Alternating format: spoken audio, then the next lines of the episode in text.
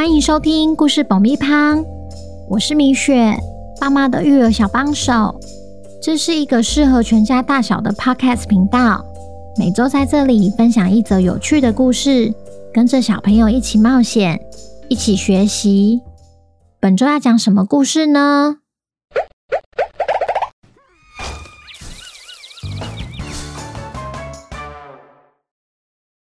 听故事前，请先订阅故事爆米花的频道，这样每周就能准时收听精彩的故事哦。如果你在 Apple Podcast 或 Spotify 上收听的话，请帮我们留五星评价，也推广给身边的亲朋好友们。本集故事要感谢新北的钟妈妈妍恩和子怡，谢谢你们一直以来对故事爆米花的支持。也恭喜妍恩和子怡成为本周的故事主角。小朋友，你们好啊！如果用零到一百分来比喻你说话音量的大小，你觉得你是几分呢？今天我们要来听听小鸡咕噜每天早上叫村民起床的故事。总是用一百分音量说话的它，会遇到什么有趣的事？本周的故事叫。咕噜咕噜起床喽！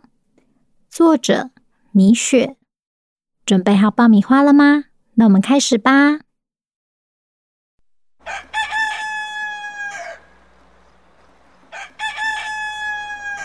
天才刚亮，咕咕村传来响亮的起床号。每天早起的小鸡咕噜，只要六点一到，它就会用它洪亮的嗓门唤醒村民们。一年四季不曾间断过，是村里最可靠的闹钟。咕噜虽然可靠，却也是全村里最头痛的人物。有一天，咕噜到了图书馆，他先向馆员打招呼：“你好啊！”接着会走到书架旁，挑选自己喜欢的书。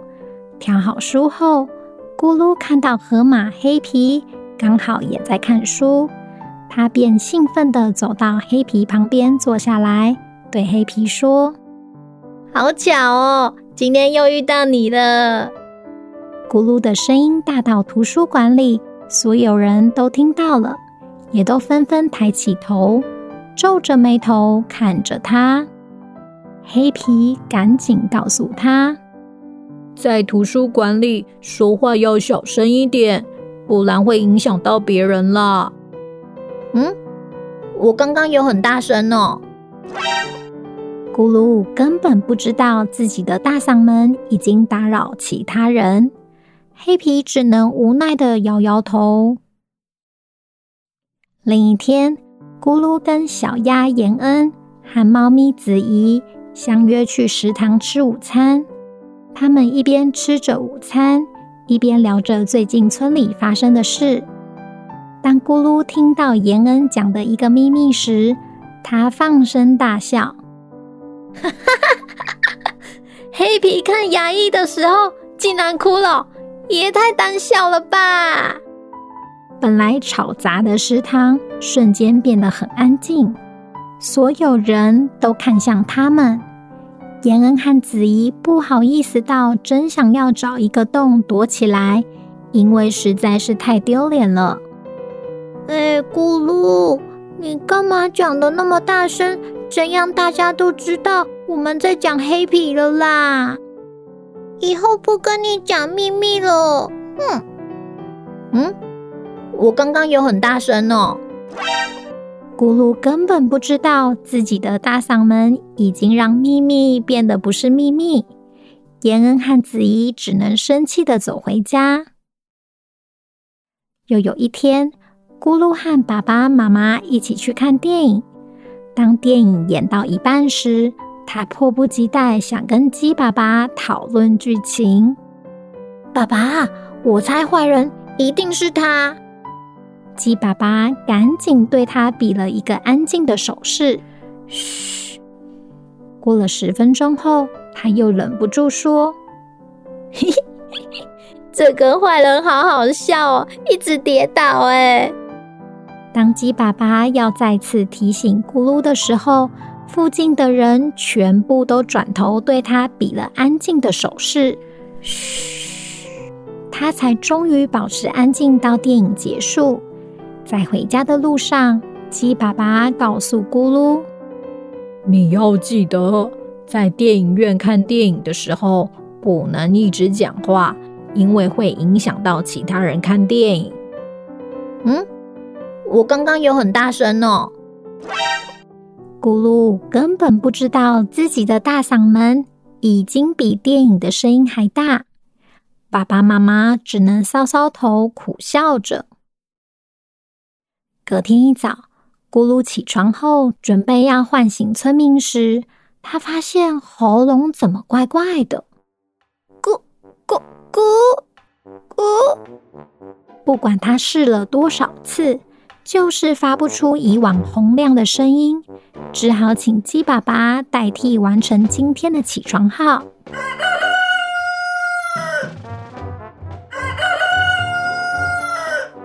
总是大声说话的咕噜，没想到有一天声音会离他而去。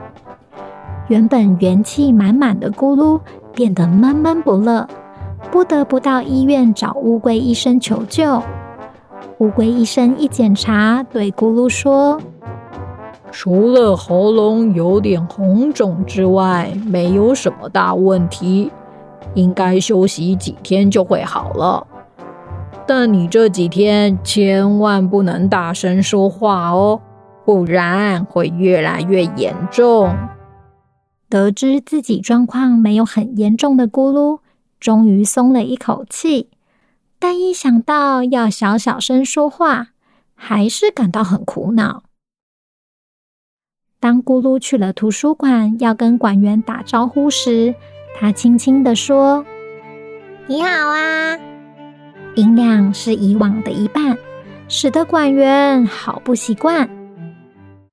当咕噜去了食堂，远远就看到延恩和子怡，他赶紧走上前，轻轻地向他们道歉。延恩、子怡，上次是我不好，对不起。他们转头一看，才知道是咕噜在说话。原本还生气的他们，突然觉得好不习惯。嗯，没事了啦。但你说话怎么变得很小声，对吧？因为我喉咙不舒服，乌龟医生叫我要小小声说话。不会呀，我觉得这样很刚好。嗯，不是吧？我都快要听不见我自己的声音了。结果音量降低一半，咕噜自己也不习惯。当咕噜去了电影院，准备要看电影时，鸡爸爸又再次叮咛：记得电影开始后就不要讲话讨论剧情喽。但我现在讲话那么小声，其他人听不到吧？就算小声也不行，这是尊重其他人看电影的权益。而且你怎么知道你的小声是不是别人的小声呢？咕噜点点头，他这次果然安安静静的看完一部电影。原来看电影时，安静不干扰的环境。所有人都很习惯。在回家的路上，咕噜对爸爸说：“爸爸，我今天看电影的时候都没有跟你讨论剧情哦。那你就觉得哪里不一样吗？都没有人回头看我诶。其实每个场合都有适合说话的音量。”如果你在每个场合都用一百分的音量说话，当然会打扰到其他人。我知道了。几天后，咕噜的喉咙终于康复了。他一如往常，早上六点一到，就准备要唤醒村民。这时，他想起爸爸说的话。你怎么知道你的小声是不是别人的小声呢？他决定今天的起床号也要轻轻的。